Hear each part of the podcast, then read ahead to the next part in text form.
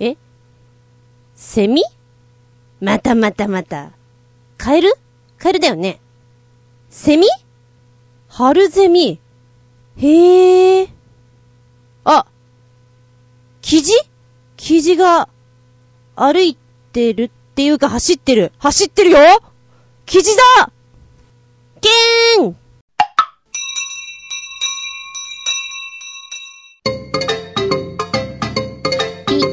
っくりたまげた、日和げた。番外編、その52.5。6月5日。うん。やるつもりはなかったんだけど、やることにしちゃった番外編。とは言っても、一人旅に行ったわけではございません。火曜日に冒険してさ、木曜日にメンテに行って、トゥラトゥラトゥラトゥラトゥラトゥララ、トゥラトゥラトゥラトゥララ。ということでしばしお付き合いくださいませ。お相手は私。お休みの日は目覚まし時計をかけずに寝ています。起こされたら、怒るよ。はあ、お前か。お前が起こしたのか。はあ、食いしばんな。あつみじゅんです。どうぞよろしくお願いします。この番組は、ちょあへよ .com のご協力へて放送しております。キュラが一個多かったね。今ちょっと言ってたら楽しくなっちゃってさ、わざとこう舌をくるんくるんさせて言っていたらなんか、あ、二度聞きしたら、ああ、ちょっと多かったなと思いながら。まあいいやそのまま乗っけてしまえと。やってみたわけなんですけれども、うん。話を戻しまして、火曜日に冒険部のハンググライダー。そして、木曜日にメンテナンス部、デトックスデトックスつう感じで行ってきたわけなんですけれども、ハンググライダーは、あの、昨年10月か？だな。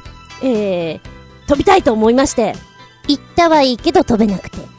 えー、その後に井上義雄くんがね、やってみたいということで、じゃあ行きましょうと、1ヶ月後にもう一回行ったら、やっぱり風がね、西風だったんですよね。飛べなくて。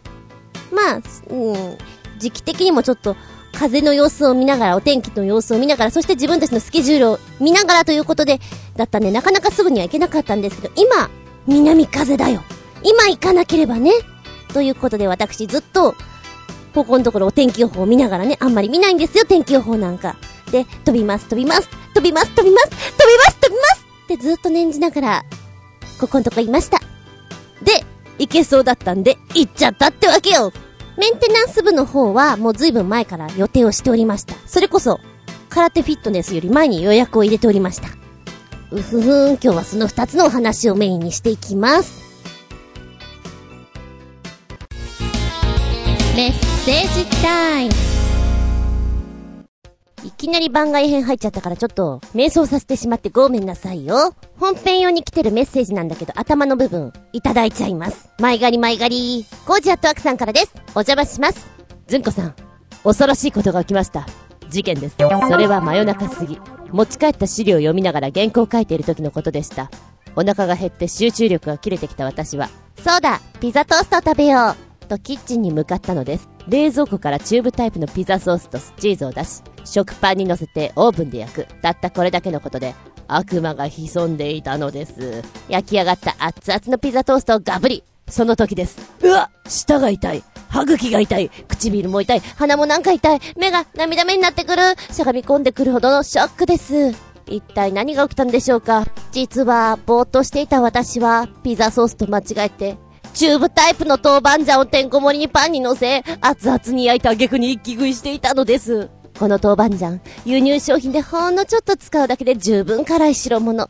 それを大量に食べた私は口をゆすいでも、氷を食べても、どうにも収まらない痛みにしばらく苦しむ羽目になったのでした。そうです。悪魔はキッチンにいたのです。キャー夜中って怖いね。しかもぼーっとしてる時だったらなおさらだね。事件です。まさにそんな感じです。なんかテロップ流れそう。ピザトーストはうまいよね。一時私もハマりました。何かっつうとこの、私はケチャップだったんですけど、ケチャップととろけるチーズで、何でもかんでも焼いてましたね。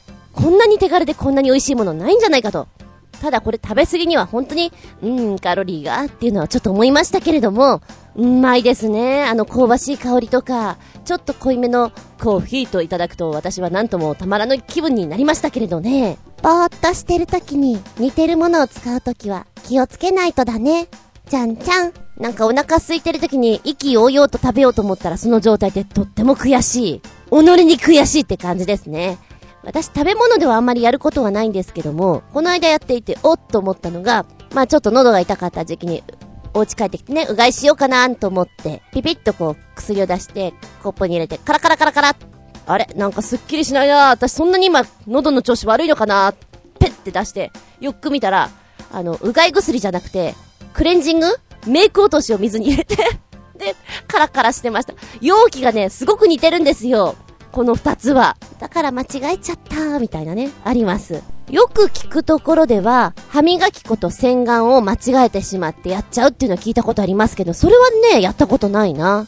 まあ、どっちみち今私は、炭の歯磨き粉使ってるんで、真っ黒なんですよ。間違いようがないけどね。そうそう。ピザ塔に自分家で作ったバジルちゃんをちょいと乗っけて、カリッと焼くとうまいんだよな。うんうん。今は亡きバジルちゃんだけど。コージー先生、教壇に立つ後編。というわけで、講師やってきました。今回は講習日にアシスタントが遅刻するというアクシデントがあったものの、非常事態のおかげでうまく自分のスイッチを見つけることができ、最初からクライマックス状態で無事乗り切ることができました。ちゃんと笑いを取ったり聞き入らせたり、実習させて騒がせたりできて、自分ではまあまあの出来でした。しかし、テンション高めで2日間過ごすと疲れます。昼休みと放課後には、学校の近くで見つけた猫さんと遊んでなんとか復活。実はこの講習で一番怖いのは、終わった後、受講生が書く講座内容アンケート。内容の理解度や参考度、受講の満足度、講師の話し方と、内容と時間配分を各5段階で採点してくるもので、この評価が低い低いと、次回はないということ。いや、次回はなくてもいいんだが、問題は他の講師の評価と一緒に一覧になってくること。下手をすると恥をさらしまくってしまいます。特に私のような変な講師は、受講生にとっては評価は低くなるはず。まあどうしましょう。今目の前に送られてきたアンケートのコピーと集計結果があります。うわぁ、見たくない。ジャンプで連載している漫画家さんの気持ちがわかるような気がします。えっと、うわいきなり、氷点3というのがあって凹みましたが、平均すると全項目4.5以上となっていたので一安心です。あー、怖かったそれは、それは怖いでございますね。アンケートか。別にアンケートのためにお仕事してたり教えてたりしてるわけじゃないんだけども、やっぱ出ると気になるよね。これはね、わかるわかる。やっぱり第三者的な意見っていうのがどうなのかなっていうのは。だから漫画家さんってすごいよね。ずっとそれをやってるわけだもんね。なんかこう好きなことをしてるんだけど、それにまとわりついてくるアンケート、第三者意見っていうのはきついなって思うよ。アンケートで思い出すのがそうだな。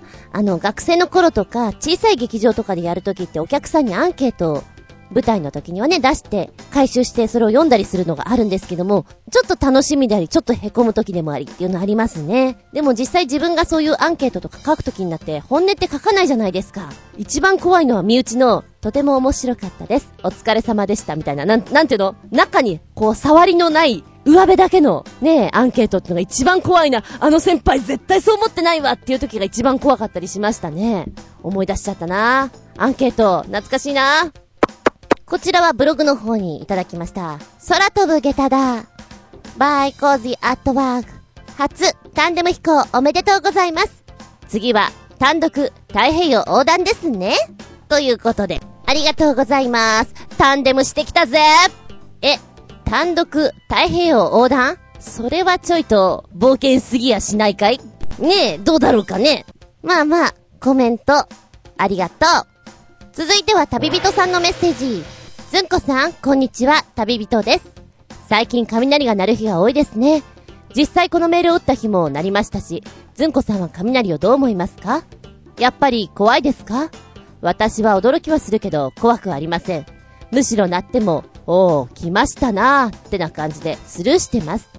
どちらかというと、私は雷より地震の方が怖いです。実際このメールを打った日も来ましたし、しかも震源地が茨城県の南西部とほとんど浦安、かっこ千葉県北西部の近く。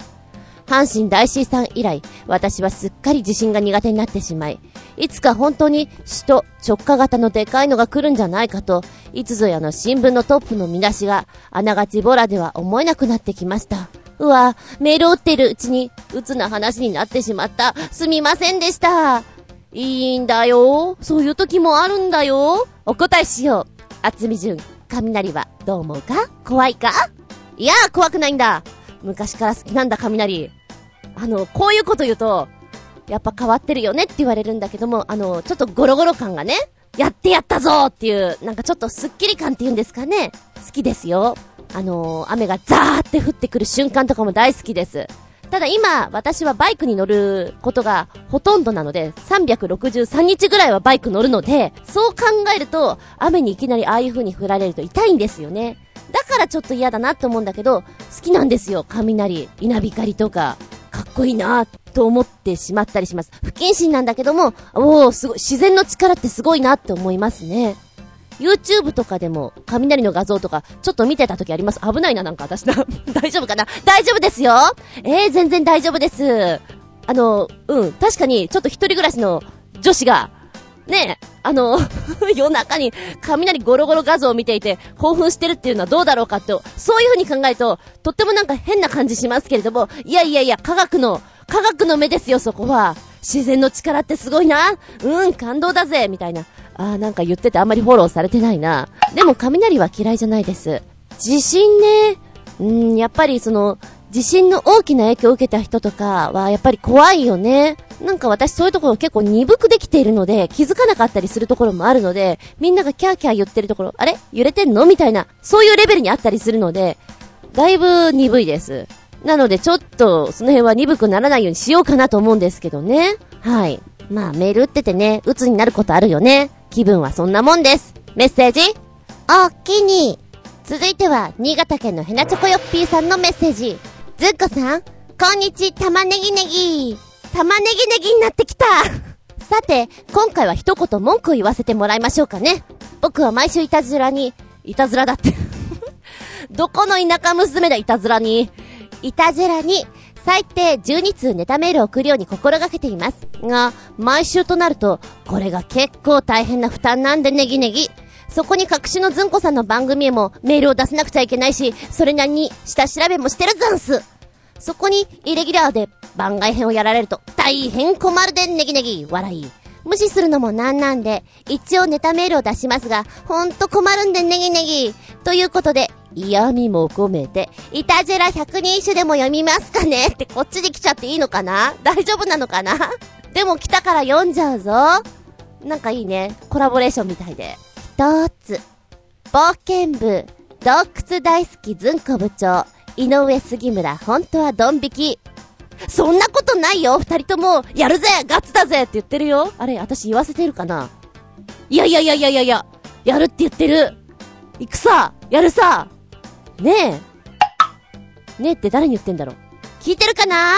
いたじらの二人とも聞いてるかな？聞いてないかな？いいんだけど、行くぞ。覚悟しとけ。二つ目。井上のカッサの背中、みんな見た？カッサは怖いと、みんなが認識。多分ね、あの、カッサ自体はとってもいいと思うの。私が思うには、ヨシオンくんの背中が芳しくないんだと思いますよ。ええあの背中は病的でしたもの。怖かったですもの。で、私とかはそんなにならなかったと。そう考えると、カッサは健康にいい。いや、痛いけど、痛いけど、あんなにはならない。だからそこを認識しちゃいかんよ。と、フォローしとこうかな。あなたも言ってごらん、カッサ。どっち寄りになるかなあー、自分もこっちだった。ごめんなさいだった。っていう方になるか。割とスルーしてあんまりこうね、出ない方になるか、どっちかです。三つ目。ずんこから差し入れ届いた変なサイダー。いたじら収録中、みんな吐きそう。あー、あれね、聞いててね、ちょっと笑った。うん、笑ったよ。やったーみたいな、あのね、えーっと、何人かにやっぱりいたずらするときにはそういう添え物をするんですけど、気づいてくれる人と気づいてくれてない人ともうスルーしてしまう人がいて、ああいう風に番組で使ってくれるとなんかやりがいがありますよね。もう一人に至っては、気づいてんのかな？何のコメントもないから、気づいてないわけないと思うから多分スルーされてるな、みたいな。ありますね。いいですよ。私はそういうの大好きです。みんな気分悪くなって、なんかしてやったりでした。でも、うちにもね、あのサイダー来たのね。後で飲まなきゃだな。うん。四つ目。ずんこから玉ねぎもらった井上は、律儀に毎日料理にしよう。偉いな。いかんな、私ちょっと玉ねぎここんとこサボってるな。だってお料理疲れるんでネギネギ。ちょっとだったらいいんだけど、なんかいっぱい作るともうその味に飽きるんでネギネギ。やっぱりね、そういうところを見ると、男の人は、こまめなんだと思うんでネギネギこれずっと言ってるとなんか、ネギネギ言葉が離れなくなりそうでネギネギ。はい。そうなんだ。うちに作って持ってこいって感じだな。ああ、こういうのを言うとほんとジャイアン発言でね。いいかもしれませんけど。はい。そして5つ目。いたずらで、ずんこは病んでると言うと言ったけど、それは井上が最初に言ったの。それではごきげんよう、じゃららららら病んでません。私全然病んでません。ちょっと洞窟見ると目がランランしてしまうだけで、ランランルンルンなだけで、病んでませんよ。あ、ちょ、ちょっと一般的なね、女性陣から見ると、え、あの人どうしたのっていう風になるかもしれないけど、これは私が普通のスタンスですからね。はい、みんなついてこーい、状態です。引くな引くなもっと前に来いちこうよれちこうよれ。この折りたたみバイクに乗りたいでネギネギ。ということで教えてくれたのがこれ、ワイクバイクっていうのかな読み方違ったらごめんなさい。えー、折りたたみのバイクになってるんですけど、非常にデザインがね、近未来的な感じで、アニメとかに出てきそうですよ。これは、楽しそう。折りたたんで持ち運べる電動バイク。重さが10キロあるんですけれども、それでもなんかスタイリッシュな、そのコンパクトさ。これ持ってたら目立つよなーっていう感じになりますね。すごいなで、あの、自転車とかってほら置き場に困ったりするでしょ？でもこれだったらもう手で持っていけるよ。特に男性とかだったら楽々でしょ？女性でも10キロだったら持てなくはないしね。で、ハンドルがちょっと、何、後ろ側に回ってる感じで、両脇でこうハンドルを支えるような感じ。見た目はね、一輪車に乗ってるような感じに見えます。で、大きいタイヤが自分の体の真下にあって、えー、後ろに小さいタイヤがくっついてる感じですね。これいいなーで、25キロ出るそうなんですけど、この状態で25キロって結構速いと思うんだよね。乗りたーい、これえーと、ちなみに公式ページでは約40万円で売られてるそうです。高い高いけど乗りたい、これ。楽しい。えー、でも日本ってさ、お堅いからこういうのって行動でダメだったりするじゃない？公園とかだったら大丈夫だけども、だからまあ、ね、行動が走れないんだったら、なんかの施設とかでね、こういうのを乗れるような状況を作ってくれたら非常に面白いな。ラウンドワンのスポッチャとかどうですかこれ。絶対人気出ると思うけどな。乗りたいな。なんてちょっと言ってみたりしてね。誰か聞いてたらやってくれないかしら。どう ?40 万だから、買ってみちゃったら？このおかしなバイクにも乗ってみたいでネギネギということでもう一つ教えてくれました。がどんなバイクかということなんですけれども、スポークもハブもないホイールを使った走る変速バイク。その名も、The Habless Monster。ハブレスモンスター。ユニークなデザイン。そして、近未来的なものを本当に先駆けてるっていう感じがしますね。耐久性や強度を高めるために取り付けられたポークが全くないバイク。あスポークがね、全くないバイクということなんですけれども、不思議です。え、これで走るんだっていう感じ。でもかっこいい。スポークがなくて真ん中がスッキリしている前輪。なんか本当に輪っかでーすって感じですね。タイヤでーすっていう感じがそのまんまあります。で、後輪も同じようにスポークはありません。うーん。なんだろう、このデザインは、アキラとかに出てきそう。アニメアキラ。で、なんか YouTube の画像もくっつけといてくれたんで見たんですけども、ちゃんと人を乗せて走れますよっていう画像だったんですけどもね。これ、なんだろうね。不思議な感じだよね。これで走っちゃうんだっていうのがね。YouTube の方の画像も1分ないので、サクッと見れるので、とってもいいですよ。もしよかったら見てみてくださいね。あの、ブログの方に貼っつけときます。あー、これ乗ってたら目立つなー。でも日本だったらちょいとちょいとって止められちゃうね。免許証見せてて。あー、あの、これすごい、あの、ザ・ハブレスモンスターって言ってねって言っても全然通じなさそう。ダメそう。でも乗ってみたい。もう一丁。新潟県の稲チョコヨッピーさん。ずんこさん、こんにちネギネギ、パート 2! 話題もないので、一つだけ面白い記事を紹介します。こんな塩でゆで卵を食べたいですか？よく記事を読むと、普通の海の塩らしいですがね。僕は味の素の味塩が好きです。笑いということで教えてくれたのが、人間の涙から作った塩。ソルトメイドフロムティアーズは、新鮮な人間の涙を煮詰めて結晶にしたもの。笑いすぎて泣いた時の涙、くしゃみした時に出る涙、悲しみの涙、怒りの涙、玉ねぎを切った時の涙と5種類ありまして、それぞれに味が異なるのです。と書いてあります。は えー、っと、涙のしょっぱさを料理にって書いてありますね。へえ、えー、塩。キッチンにはならなくて、調味料1位の塩。でもこれはただの塩じゃありません。クレイジーソルトよりもクレイジーな人間の涙から作ったお塩なんです。しかもただの塩ではないんですよ。先ほど言ったような5種類の涙から作ってるんですよ。塩好きとしては試してみたいような、そうでもないような、試すなら泣き笑い、涙味かなーなんていうコメントが入っているんですけれども、ふっ、おかしなものを出してくれましたね。その遊び心のコンセプトはなんか、イギリス生まれっていうよりもアメリカ生まれのような感じがします。で、先ほど新潟県のヘナチョコヨッピーさんがコメント入れてくれたように、設定がそういう設定なだけで実際は、もう本当にちゃんと海の塩からできてますよ。子供の創作を支援する運動として、この商品ができてきました。一応ね、ストーリーまであるんですよ。えー、このストーリーがどんな感じかっていうと、コンセプトは、人間の涙を味付けに使うのが好きなモンスターのためにできた商品なんです。くしゃみの涙はピリッとした味。笑いの涙はスパイシー。悲しみの涙はラベンダーのフレーバー。怒りの涙はスモーキー。玉ねぎを切った時の涙は玉ねぎのフレーバーというストーリーがあります。まさにモンスターズし、えー、モンスターズインクかな？あれこんな話にちょっと近いっていうかさ、こう、泣いてるエネルギーをみんなの栄養素とするみたいなのあったでしょ？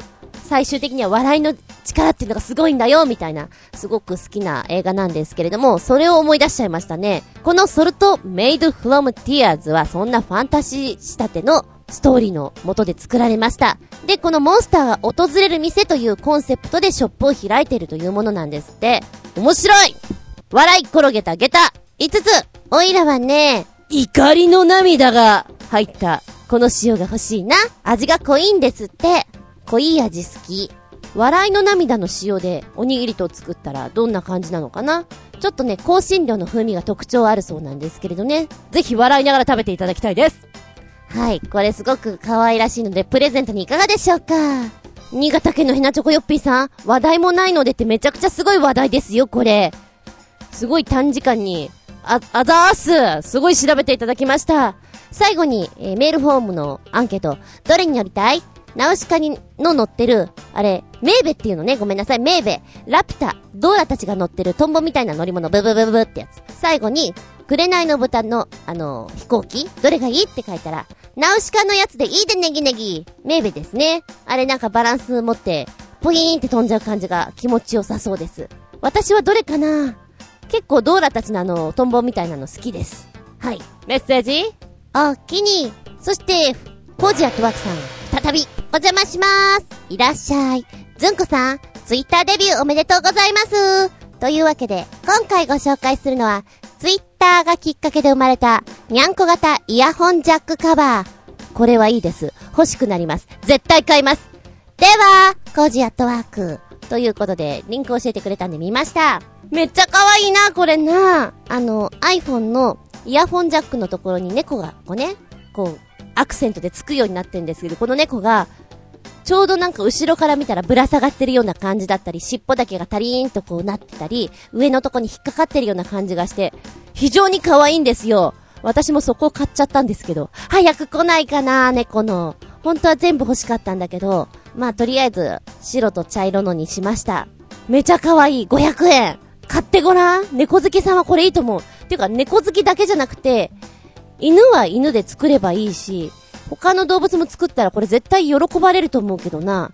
なんかイヤホンジャックカバーってパッと見、そんなにこういいなって思うのがなかったりするんだよね。だから、まあ別にいっかって感じなんだけど、こういうんだったらつけたいなって思いますね。かわいいですよ。あのハートをわしづかみされた感じですね。おすすめです。500円だし。おっと、ここでリアルタイムにメールが来たよ。収録中にメール来るのちょっと初めてなんで嬉しいな。コージアットワークさんです。みたび。お便り。うわ気づかなかった。番外編も間に合わないとは思いますが、一応、お気遣いありがとうございます。すみませんね。番外編本当に急にやってるんで、メールフォームの方も急にちょっと付け加えてるんで、でも全然間に合ってますよ。あの、まあまあ、いろいろ忙しかったり、収録が間に合わなかったり、することもあるし、編集作業が遅くなったりするので、ごめんなさい。なんだかんだでこう、結局日曜日の真夜中に、最後の編集をやってたりするわけなんですよ。で、そこで見ていたら、メールが飛び込んできたんで、ラッキーと思って今読んでます。そして、どれに乗りたい？ナウシカの乗る、メーベ、ラプター、ドーラたちが乗る乗り物、トンボみたいの、あと、紅の豚の乗り物。ラピュタの乗り物は羽ばたき式飛行機、いわゆる、オーニーソプターですね。これは実用化されていないので、ぜひ乗りたいです。ゴム動力の、オーニーソプターのモデルの子供の頃持っていたので特にです。ああ、でも結構上下動が激しいから酔うかな。ベベベベベベベベベベってあの動いてる感じね。あれ楽しそうだね。あははそうなんだ。そういう名前なんだ。へえ。あの、一番最後にみんな繋がってペケペケ歩いて、歩いてくじゃない、飛んでくやつね。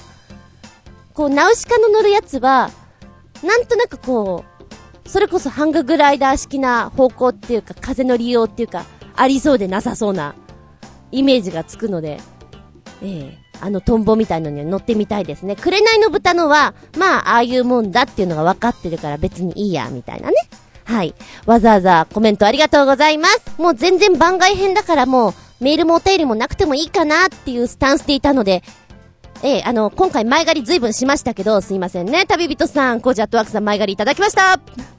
あのー、その辺のメッセージで助かってますよ。忙しい中ありがとうございます。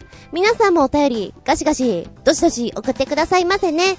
厚み小躍りしてお待ちしております。お便りの方は、チョアヘオのホームページ、お便りフォームから飛んでいただきますか。もしくはパーソナリティブログにコメントを残していただく。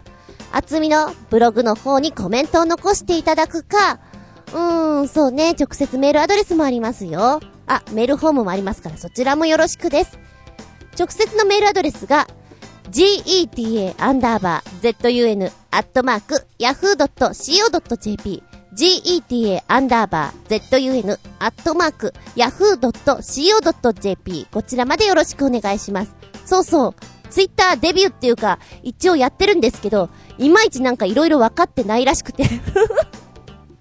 その場と、こう、コメントをやってる人にね、これ、これはどうなんですかね？その場で聞いてたりするというね。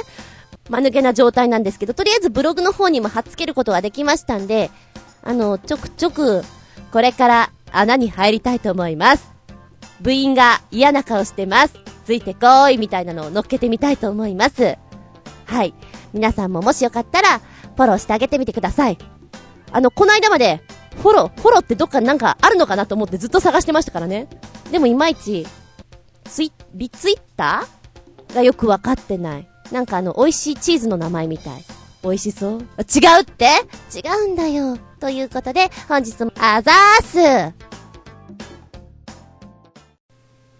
パパ様、風が止んだ。ランラララン、ランランランラン、ランラララン、ランラン、ランラララン、ランランランラララン。なんてな。それゆけ冒険部。行ってきました。ハンググライダー。やってきたぜ。タンデム飛行体験気持ちいいぞ、大空は。さあ、君も大空に舞ってみないかイェイイェイそんな感じでスタートしておりますけれども、火曜日に行きました。犬を引き連れて、ええええ、いたじらのヨシオンくんなんですけどもね、お世話になりましたのが、推しのスカイスポーツクラブさんになります。前回に引き続きという状態になっております。行きましたらね、誰もいなかったんですよ。あれおかしいなと思ったら、あ、もう、飛ぶ準備入ってるのかな？っていう状態でね、きっと上に行ってるんだろうっていう話を、ヨシオンくんがしてたんで、ああ、じゃあそうなのかななんて思いながら、そこで、ダーツとかしながらね、待っていたわけなんです。30分ぐらいしたら車がプーっと来て、で、今、一組上に上がってタンデム入りますということなので、スタンバイ入るそうなんですね。で、車で山に上がって、そこからさらに上に行くのにだいたい30分かかる。で、そこからハンググライダーを組み立てて風の様子を見て、テイクオフするということなんで、トータル1時間なんですね。まあ、風の状況を見ながらなんですけれども、うん、じゃあ我々はちょっと待ちましょうかと。ぼーっとしながら、その辺ふらふらしながらね。四輪バギーとかもあったんで、それに乗せてもらったりなんかしつつ、あ、じゃあそろそろなんか組み立て終わったんで、あそこ見てましょうかっていう、その、テイクオフの場所を見ていたんですけども、私ずっとね、ハンググライダー白だったんですけども、ハンググライダーじゃないところを見ていて、青いマークがついていたんですね。青いブルーシート。これ15メーなんかだいぶ大きいこと言ってたな。なんかの、相当広い範囲なんだけど、そこを、それをずっとハンググライダーだと思っていて、あ、準備ができたからそろそろ飛ぶよって言われてて、準備ができたにしてもなんかさっきから私模様が変わってないような気がするなと思ってたんですよ。で、あ、じゃあ、テイクオフ入るよ。教えてくれて、ずっと見ていた。あ、飛んだ飛んだ？いや、何も変わってないけど。でずっと見てたら、ほら、あそこ。なんか白いもの飛んでる。ずんこ節穴やってました。で、どれですか？なんて言わなくてよかったななんて思ったんですけども。さて、お二人いりますけども、どちらが先にやりますか？って言われて、私やります状態ですよね。というのも、あの、私の方が、こう、有効期限、チケット有効期限が先なんですよ。で、ヨシオンくんは1ヶ月後なんで、先に私が飛んだ方がいいなと思って、じゃあ私行きます。犬は後で行きます。っていう状態で、お願いしまして、じゃあ、あの、この着陸した人のね、ハンググライダーをもう一回ばらして、車に乗っけます。で、私はその間につなぎを着て、飛べるような状態で、スタンバイするわけですね。で、手ぶらな状態で、ただ、まあ、携帯は、こう写真も撮りたいし、実況中継もしたいんで持ってきます、みたいな感じで、ほんと身軽な状態で上がります。これがね、ものすごい山道上がってくんですよ。確実に私は運転できないとこだね。いや、できるだろうけど、行って戻ってくるのに相当の時間を費やすなっていう、狭い道をガタコトガタコトガタコトガタコトガタコトって上に上がってきます。で、さらに、車が上がれるところまで行って、そこからさ上は、リニアモーターカーのちっちゃいのに乗ってきます。えー、遊園地にあるようなやつでね、6人乗り、最大6人まで乗せられるそうなんですけれども、これにハンググライダーを取り付けて、人間も乗っかって上に運ばれてきます。荷物のようにな、ドナドナですよ。ガタゴトガタゴトガタゴトガタゴト。結構な勾配をね、ガーンと上がっていって、景色がだんだんだんだん良くなってくるんですね。あいにく行った時にはピーカンではなかったので、これが真冬であったりピーカンな時だったらすんごい気持ちいいだろうなと思いましたよ。ね、見た感じでもうね、すっごい山なんですよ。あー、ここはなんかすごいもの出てきそうだなっていう感じがしました。で、事務所にね、鹿の角とかがいっぱいあるんですね。で拾ってくるって言うんですよ。で、鹿もいるし、イノシシなんかは10頭ぐらい群れで畑に来るんだよなんて言ってて、そりゃすごいなーなんてお話をしてたんですけど、ちょうどその話をしていた時にも、あ、歩いてるんです。あ、キジだ歩いてるキジってあんな、こんな悠長に歩くもんだっけ？なんて思いながらね、見ていたんですけども、自然満喫できるので、あのアウトドアが好きな人は、すごく落ち着ける場所だと思いますね。で、20分間、もう本当に好きなよ、上に上がりましたら、ハンググライダーを、えー、運びまして、そこで、で、インストラクターさんチャカチャカ作っていて、あっという間にハングライダーが組み立てられまして、あとは風待ち。で、その間にですね、タンデム飛行に対しての、まあ、注意事項じゃないけど、これはしないでね、みたいなことで、いろいろご説明いただきまして。で、最初のテイクオフの時のダッシュの仕方を、うん、まあやりましてね、2本ぐらいかな。で、結構これ本気で走ってください、みたいな感じで。あの、遅れられると困るので、僕と一緒に出るぐらいな感覚でお願いします。っていうことだったんで、インストラクターが左で出るなら私も初めの一歩は左から、みたいな、そんな決めてね。で、2本ダーッと走って、よしじゃあこっから先は顔とか出さないでくださいね。パイプとかに顔ぶつけちゃいますよ、みたいなことを教えられ。私なんかあの、聞いてんだけど、実際初めてなことをするときってちょっと舞い上がってるので、顔ぶつけるんじゃないかななんて思いながら、ねえ、いましたけれども。で、実際、えー、飛んだら、いろいろ指導してくれるので、あとはもう、それに従ってくださいということだったんですね。で、今回ね、なんか面白くなればいいなと思って、最初は別にいいやと思ってたんだけど、ヨシオンくんがなんか動画撮るって言ってたから、あ、じゃあ私も撮ってみようかな。すぐ私はね、真似っこしたくなるんですよ。末っ子なので。お姉ちゃんがやるんだったら私もみたいな、そういうところがあって、ヨシオンくんが撮るなら私も動画撮るみたいな感じで、え動画撮りながらさらに、まあ、ちょっと喋れたらいいかなと思って、携帯の、あの、ボイスメモを入れて、実況中継を入れてたんですけれどもね。で、これで、どんな感じになるかななんていう風にやってたんですよ。うんで、スタンバイできて、あとは本当にもう、状況、下と上と風を見ながら、で、下の方ではトランシーバーでね、今、下どんな感じ？みたいな。風は？みたいなお話をしていて。で、無線の方からも、今風が 3. 点いくつとか 4. 点いくつとかいう数値が上がってくるんですね。それを聞きながら、お、今ならいけるんだ、みたいな。で、実際私の前に飛んだ人と、私の後に飛んだ犬は、すごく荒れてたそうなんです、風が。で、私はね、ずっとずっと何日も前から、心の中で、坂上二郎さんのように、飛びます、飛びます、飛びます、飛びますって祈りながら言ってたぐらいなので、その気持ちが通じたんでしょうか？いい風が来てくれたみたいなんですね。じゃあ行きましょうっていうことで、テイクオフです。テイクオフの時に、えー、ちょっとしたスロープを走っていきます。このスロープね、なんとなく勇気いるかな、ドキドキしちゃうかなっていう感じがするんですけど、まあそこは、あの、くっついてるのってタンデムなんでね、安心して、まあ、インストラクターにお任せしますっていう感じですよ。もっと落ちる感じがするのかなと思ったんだけど、それはなく、案外ふわっとこう、舞い上がるっていう感じでしたね。落ちる感覚よりも上に上にって感じで、安定しておりました。で、ザーッとこう上がっていった時に、ああ、こういう感じで風に乗ってくんだななんか、恐怖感とかは特になかったです。不思議な感じでした。で、下を見ると、もう木々が見えてね、自分が飛んでるハンググライダーの影がスーッと映っていくところとか、ああ、これは、なかなかあのー、いいねと思いました。若干その本当にさっきも言ったんだけども、お天気がピーカンではなかったので、富士山とかバッチリ拝めなかったんですよ。で富士山がこうあって、山々がこう、青々として、そんな中飛んだら、さぞかし気持ちいいだろうな。これに夕日かなんか出ちゃいなさいよ、あんた。楽しいだろうな、なんて思いながらね、乗ってましたけれども。で、煽られることもなく、本当にすごく安定した状態で乗ってましたね。で、最後に、着陸体制になりますっていう時に足を引っ掛けていたんてパイプっていうのかなそれを外して、ちょっと前傾姿勢になります。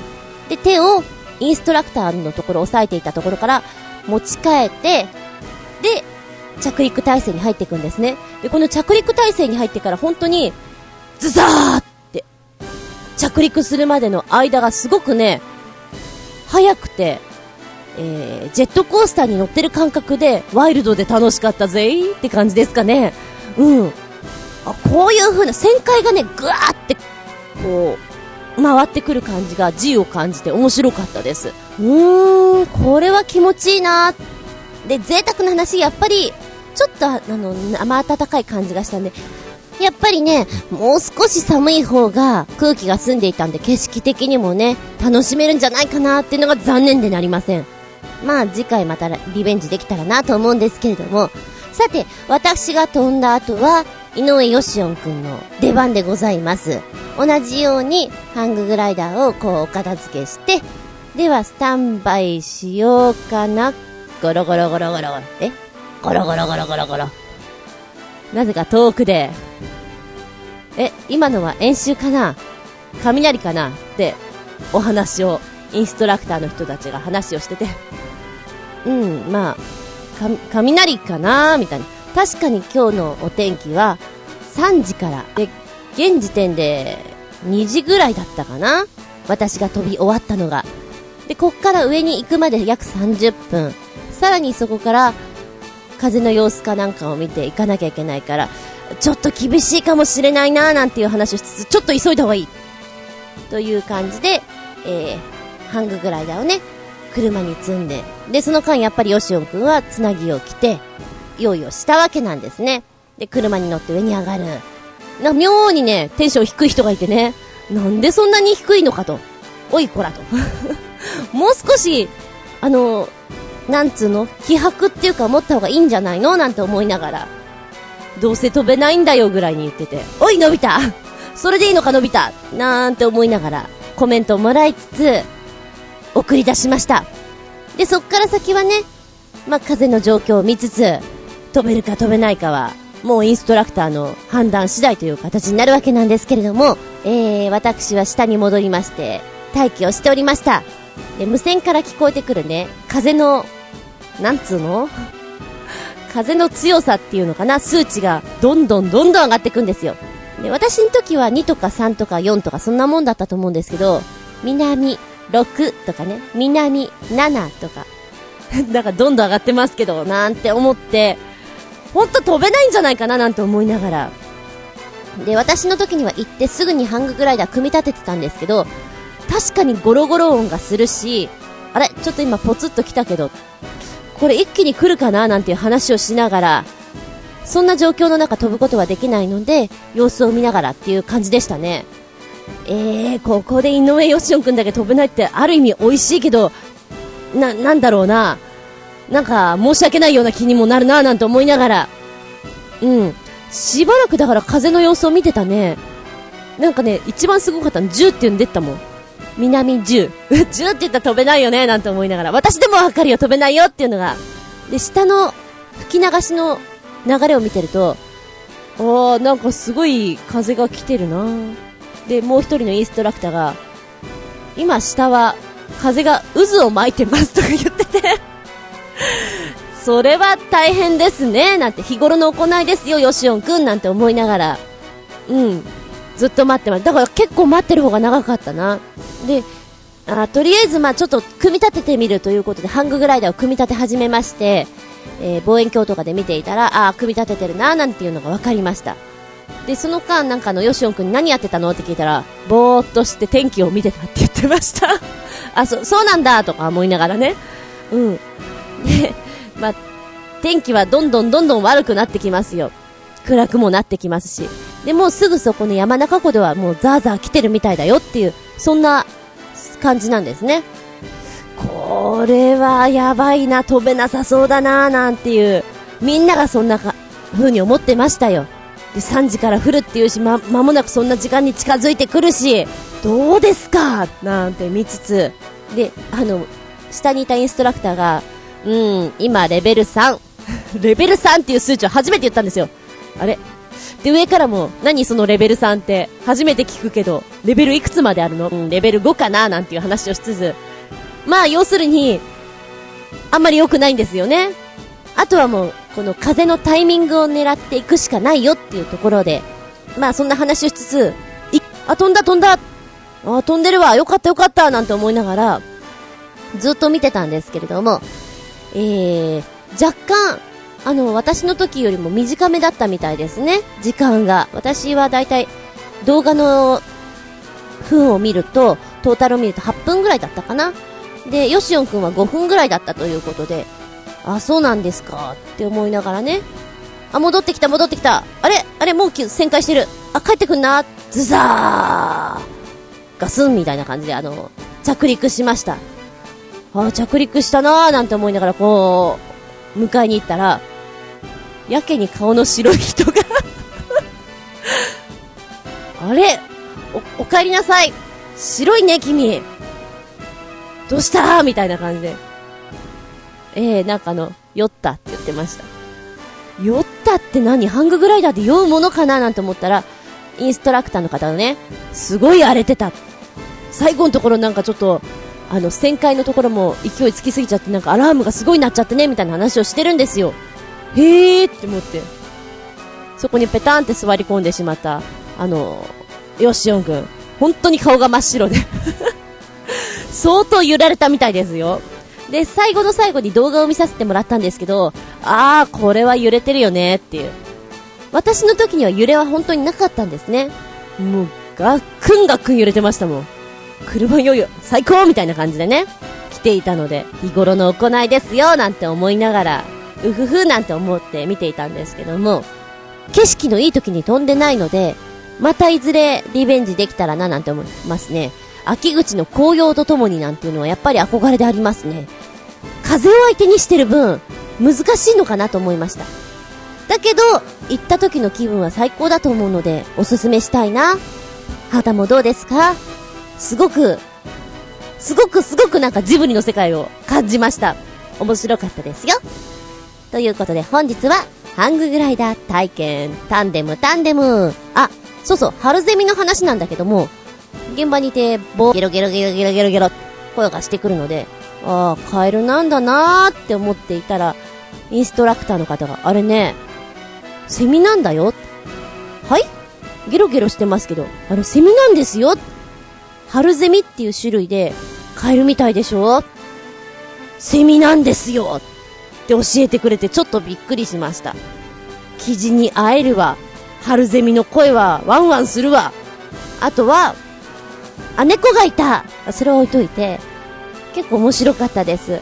もし乗れなかったとしても、自然満喫できるのでいいかなと思いました。残念なのは、残念なのは前回行った焼肉屋さんがお休みで食べられなかったこと。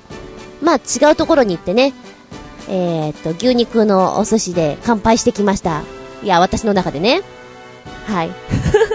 あの、車酔いしてしまった、のび太くんは大変だったみたいですけども。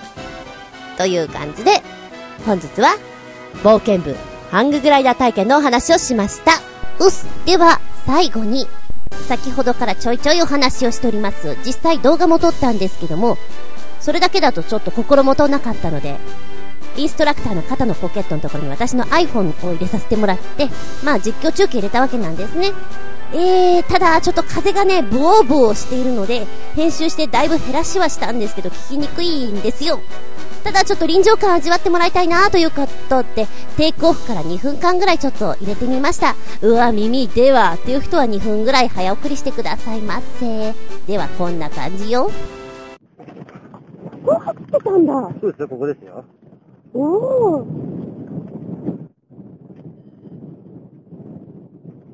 ガスコー気をつけてね、顔を覗かないように。ね、肩にくっつくぐらいにしておきます。これはちょっと恐怖心あるな、降りるとき。ここだけはね、どうしてもね。そこ、ここか。さあ、じゃあ走り切ってくださいよ。オッケーです。よいしょ。じゃあいきますよ。はい。せーの。ここに。やったー。おーはい、どんだよしポンタバースい。やおーはい、じゃあ手をかけてい。い。ですよ。そう、そこまで踏んで、そう。上のパイプを踏み替えます。膝が引っかかってる。OK。はい、OK。ああ、い。い。ですね。やっと止めたやったねちょっと念願ですよあそこに影。ああ、ほんとだおー、こんな感じなんだあ、次順です。現在飛んでおります。念願、おー、風を感じるぞ。ちょっとナウシカな気分だ。風の谷のナウシカな気分ですよ。BGM 歌ってくれてる。怖くない、怖くないみたいな。これは気持ちいいですね。えーと、今日はちょっとね、景色が霞んじゃってるんですけれども、状況によっては富士山が目の前にドーン、お空がドーン、海は見えたりするんですか？うん。200メートルぐらい上がれば海が見れます。だそうです、海も見えるんです。心の目で見たいと思います。海が見える、海が見える、そしたら見えるのさ。あこれはいいなぁ。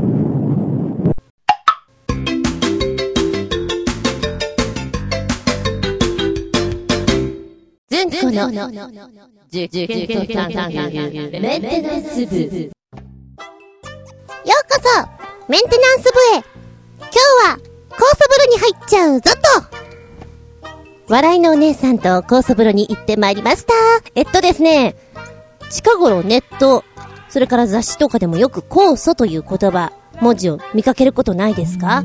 流行ってんだろうなと思って。まあもともと人間の体の中には3000から4000、4000種類ですね、の酵素っていうのがあって、食べ物の消化吸収を助けたりとか、余分なものだとか有害なものを分解する常に新陳代謝を繰り返している体を作り上げてくれるというものなんですね。で、その一つ一つの各細胞の活動に、その1、エネルギーを送り込む。その2、老廃物を分解する。その3、不都合な部分を修理する。ということをしてくれるのが酵素くんのお仕事だそうです。酵素くんが不足するとどうなるかっていうと食べ物を消化できなくなる消化不良に陥りやすくなり、栄養が吸収されないばかりか、そのまま蓄積されてしまって有害物質を発生させてしまうということなんですね。んだからどっちかっていうと、血液ドロドロの肥満や便秘、病気を起こしやすいという原因にもなりやすいということなんです。そんじゃまあ、この酵素の取り入れ方なんですけど、どんなのがありますかっていうと、酵素を飲料でもうそのまんまズバリ、ごくごくと飲んでしまいなさい。あとはもう錠剤とかのサプリとかで飲んでおしまいなさいっていうもの。それから今回私がやりました、酵素風呂に入って全身から酵素を吸収しちゃいなっていう方法があります。酵素風呂は、だいたい20分から30分ほど横になるぐらいで十分なんですって。で、中の温度が60度から70度に温まったオガの浴槽に入るという温浴方法になっております。ただ、じんわりとした体感温度なので、だいたい40度ぐらいで、ゆっくりゆっくり体温を温めるというものなんですって。で、もともとね、50年前の日本人の平均体温というのは36.9度ということで、現在は36度前後ぐらいまで低くなっていると言われています。で、もっと低い人なんて多いでしょ私は結構高いから、うーんと、36.5ぐらいはあるんですけれども、ね、冷え性の人とか、末端冷え性なんて言ったら本当にいつも寒がってますよね。そういう人なんていうのは本当に、冷えは万病のもとと言われるぐらい、こう、腰痛だったり、便秘だったり、むくみだったり、肩こりだったりと、こう、いろんなものを抱えてしまう。で、そういうのをなくすために、常に体を温めてるのがいいんですよ、ということで、この、酵素風呂っていうのが流行ってきてるわけなんですね。で、私がね、酵素風呂を見たのは随分前なんですよ。でも、その時には、米ぬかの酵素風呂だったんですね。で、私が今回行ったのは、ヒノキの酵素風呂です。おお、二つあるのかって感じなんですけども、何がどう違うかって私ほとんどね、そういう資料を読まずに、現地に行って体感してしまう方なんで、今読んで、ああ、なるほどって思うんだけども、あの、米ぬかは、くちゃいんだって、くちゃくてくちゃくて、それが、あの、入浴終わってから人前に出るのは、何？なんだんだそ、そんなに臭いの？っていう視線を浴びることになるんですって。だから、まあ、体にはいいんだけど不人気なんですよ、みたいなことを書いてあってね。へえーと思ったのよ。思うことはいろいろありますけどね。ちなみに今回行きましたのは、ラニオラ東京というところになります。ラニオラ東京。西麻布にあります。笑いのお姉さんとは現地集合にしました。ちょいとね、早く着いてしまったんですけれども、まあいいや、適当にその辺で本でも読んでればと思って上に上がって、部屋に入ろうかなと思ったらなんか妙に薄暗いビルなんですよ。なんでこんな薄暗いんでしょうと思ってね。そしておまけになんだろう、この、微妙な匂いは何？なんかく、臭、臭い？臭いな。っていう、なん、なんでしょうね。普段こう、あんまりクンクンしない香りが漂っておりましたけれども。んで、入り口のとこにお店の名前が書いてあってね、こじんまりと。あ、ここだ、ここだと思って、ピンポーン、押しました。どうぞ、なんて言われて中に入ろうと思ったらスリッパが置いてある。あ、スリッパだ。濡れてる。え、濡れてんだけど、と思いながら。で、まあ、お上がりくださいって言われて、入ろうかなと思って、あ、スリッパ履いてくださいって言われて、えー、スリッパ濡れてんだけどって、まずそこでね、ちょっとね、これはちょっと履きたくないなと思いながら履いてくださいって言われたから、素直に私は履いてみましたよ。湿ってんなって思いながら。で、お部屋の中もやっぱりちょっと、うん、なんか慣れない香りがするな。これはヒノキの香りってこんなだったかななんて思いながらね。まあ、とりあえずソファーに座りまして、あ、じゃあカルテ書いてください。だいたいこういうところに行くと、どこが悪いですかとかいうの書かなきゃいけないんですけど、私そんなに痛いところもないんですよね。まあ、とりあえず、うーん、あ、じゃあ、お通じのところ、便秘っていうところとか、あとなんだろうな、あ、ダイエットみたいなところぐらい？肩こりもないし、腰痛もないからあんまり丸をつけることがなく、だいたいその2個ぐらいですね、いつもつけるのは。で、その間にお茶を出してくれました。黒糖生姜茶を。まあ、これを飲んどけば発汗作用がいいということなんでしょう。飲みながらカルテを書いて、ね、待ってます。お姉さんまだ来ないのかな？笑いのお姉さんまだ笑いながら来ないのかな？なんて思いながら待ってます。で、そうこうしてると、あ、じゃあご説明させていただきます、と言って、今日の入浴の仕方ですとか、こういう紅葉がありますみたいなお話をしてくれるんですよ。じゃあ、あの、もしよろしかったら、あの、先に入られてくださいっていうことで、え、あの、私一人じゃなくて連れがいるんですけど、って思いながら、あ、でも先にお入りください。まあ、じゃあそう言うんだったら、ということで、えー、まずは洋服を脱いでガウンになるんですね。えっと、下着とかも全部一切取ってという状態になります。まあ、アクセサリーとかも外しといた方が汚れなくていいですよって感じなんですけど、で、その後化粧してる人は化粧を取るということで、えー洗顔なんですが、洗顔もね、普通の石鹸とかクレンジングじゃなくて、なんでしょうね。これ、ヒノキなんでしょうね。ヒノキのなんか粉末みたいなものを泡立てて、顔洗いなさいよっていうことなんだけど、泡立たないわね、これね、と思いながら。まあいいわ、とりあえず洗えばいいんでしょって顔洗って、えー出てきます。でもこの粉末泡立ててるところから、なんかやっぱり私の鼻には合わない香りだなって思いながら洗っていたんですけれども、で、そうこうしてると、笑いのお姉さんが、笑いながらではなくやってきまして、ここにいますよなんて話をしながら、じゃあ、あの、先に入ってますからっていう状態になったわけですね。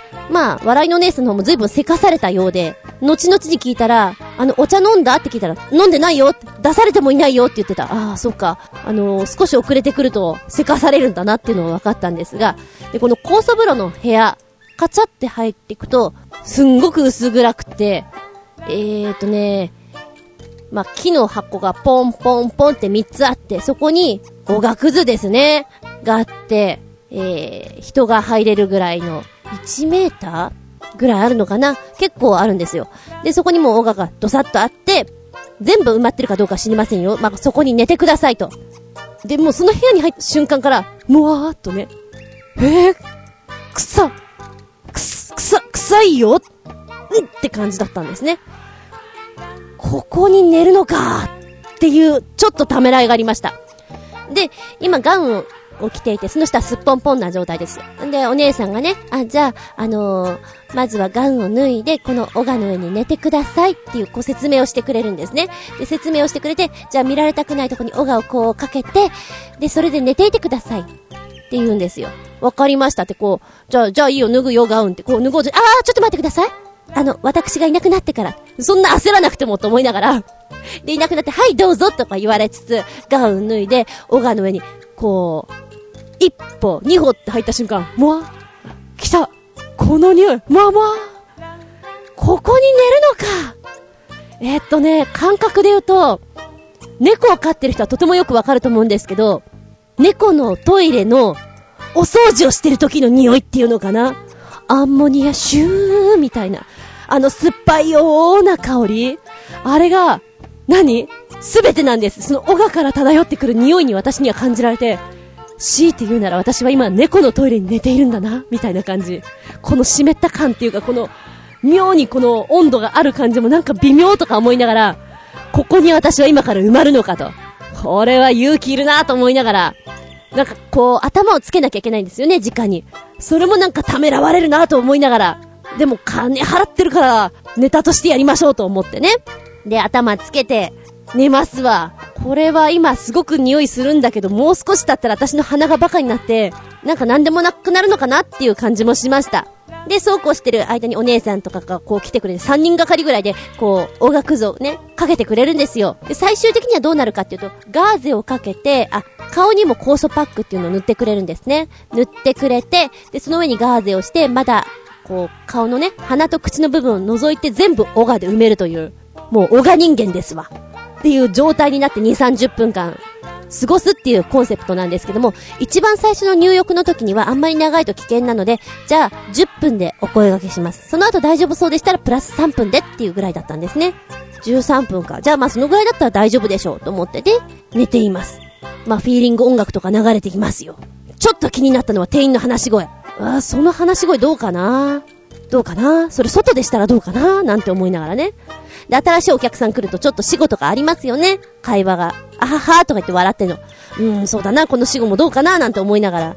10分間。そんなにきつくはなかったです。で、前回ね、えーメンテナンス部でちょっと前の砂風呂っていうのに、砂塩風呂ですけど行った時に、砂はすごく重くて圧迫感があって、なんだろう、埋められていく時の恐怖感っていうのがあるんですけど、オガの場合は軽いから、その恐怖感はないんですね。まあ、強いてるのは臭いだけふーん、臭い、臭い、鼻臭い、みたいな、そんなぐらいですよ。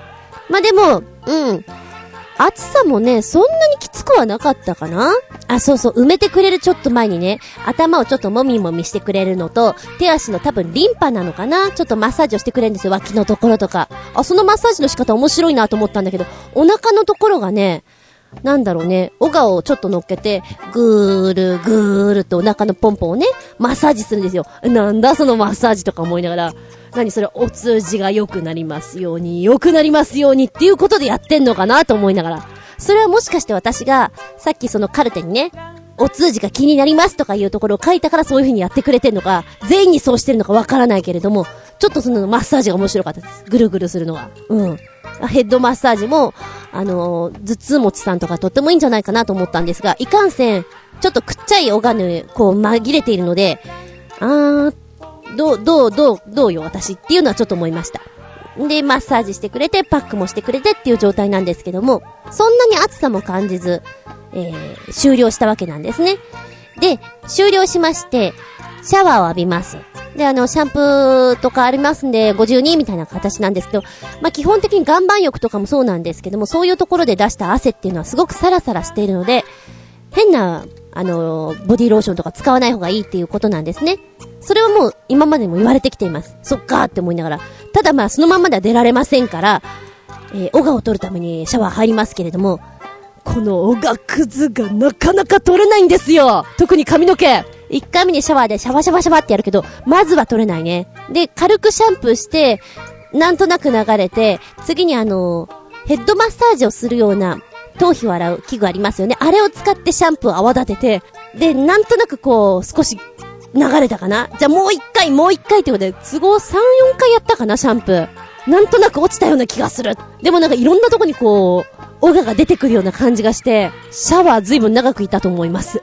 でね、このシャワーがね、一番最初面白かったのが、お湯を出してるのにずっと水なんですよ。え、なにこれ？ずっとあったかいとこにいたから、この水で洗えっていうのかなって思うぐらい、ずっと水で、ドキドキしました。うん。リアルクールダウンだねって感じで。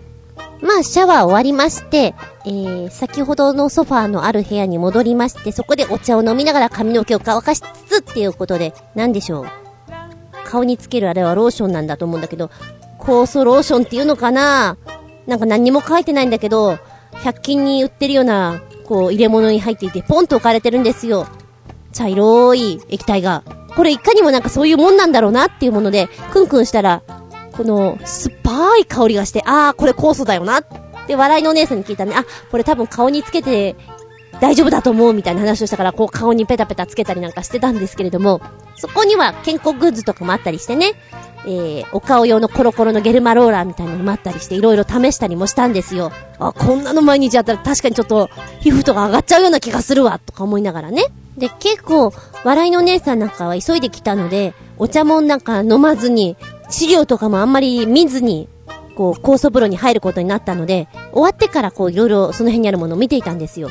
あ、で、こんなのがあるからちょっと飲んでみたいって言って、あの、受付のお姉さんにね、くださいって言ってもらってたのは、ラテリアという乳酸菌生成物質というものなんですね。えー、この、どちらも腸内環境のバランスを良くして善玉菌を増やすというもの、免疫力を向上して体内の環境が好転して健康と美容と維持させてくれるという効果、素晴らしいじゃありませんかっていうものなんですが、これをね、お試しでくださったんですよ。で、実際はお水とかに薄めて飲むんですよって言われたんだけど、我々がもらったのは本当に原液を、うーん、三口ぐらいかな。あの、カパって飲んだらすぐ終わると思うんだけど、カパって飲まなければ結構あるよ。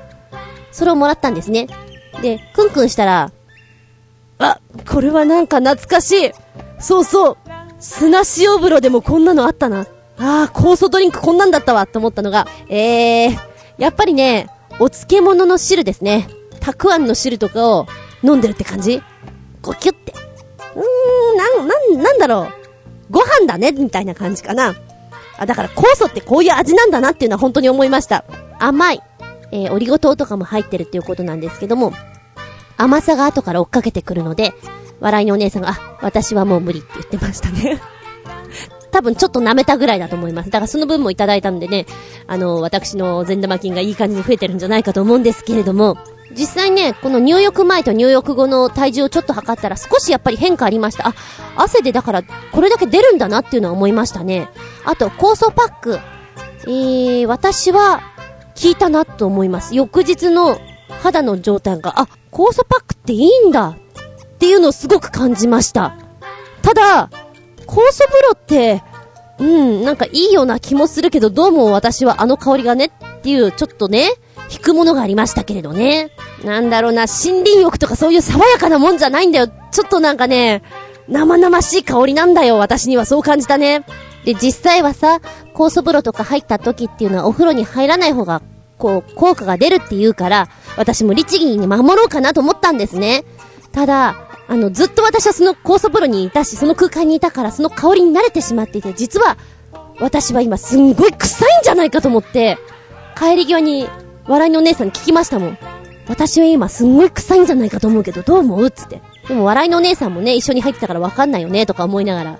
まあ、でも私それでも一応今日お風呂に入っちゃいけないかなと思って、ええ控えようかなと思ったんだけど、これで次の日人に会った時に顔しかめられたら、これちょっとね、ごめんなさいだよね。うん、まあ、いろいろあってすごいことになってますけど、みたいな感じだと思うんだけど。うん、でも、米ぬかの酵素風呂は、臭いけれども、ヒノキ風呂の方の酵素の方は本当に香りが、なんだろう、後に響かないらしいですよ。米ぬかを私感じてないからわからないんですけれども。で、私が今回行ったところは女性専用の酵素風呂だったんですけども、他にもいろいろありますので、もしよろしかったらね、皆さんも行ってみてください、酵素風呂。ああ、確かに、おトイレ臭だなって思ってくれたらそれは私も嬉しいです。砂風呂の時には、ああ、生き埋めにされるってこういう恐怖感って思ったんだけど、今回は、あの、エビとかのさ、おがくずに入ってる奴らの気分？こんな気分みたいな。ええ、そんなのちょっと味わってみました。ちなみにこのラニオラ東京さん、酵素プロっていうのは、一回だけじゃなくて、こう、繰り返していくことによって、こう、体のね、酵素に取り入れるという、解毒作用とかそういうものも、もっと生まれてくるから続けた方がいいですよっていうことを考えていて、え入浴料を少しリーズナブルにしております。1回が3500円。チケット制のものを買えばもうちょっとお安く入ることができますので、お友達とかで分け与えることもできますのでね、もしよかったらっていうことでしょうか。酵素風呂に入って、酵素パックをして、くっちゃいくっちゃい中をねんねして、あなたもお肌ツヤツヤ、そしてデトックスよ。その、くちゃさんに、たまげたたまげたげた4つ。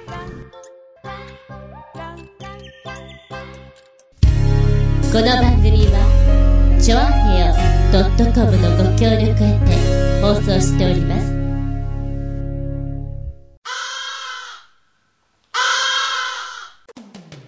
はい、今日もお付き合いありがとうございます。次回こそは、6月12日、本編その53でお聞きいただきたく思います。テーマはこの間お話ししたんですけれども、雨、ざんざんと、ということで雨にまつわるエトセトラーのお話をしていきたいと思いますよ。番外編の方もね、思いつきではなくある程度予告ができるようにしたいと思いますので、とりあえずは、そうね、今月末、メンテナンス部で、熱海に行くぞーイェーイ熱海に行きます。お天気だったら私はバイクでブブブっと行きます。で、えーっと、もう一つ、冒険部の方は、穴倉冒険部。こちらの方は日程をそろそろ決めていきたいななんて思っているわけなんですよ。もちろん結構、結構、皆さんの参加もお待ちしてますよ。では、次回は、6月12日、日付が変わるその頃に、お相手は私、アイスクリームが食べたくなった、パルム、パルムのが食べたいコンビニ行こうかなの、厚み純でした。見舞い、聞く舞い、話す舞い。ずんこの話も、もう、おしまい。バイバイキーン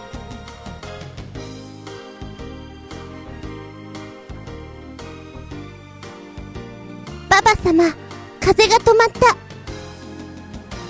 止まっちゃいかん止まっちゃいかんよ、風は南来い来い。ずんこの心境。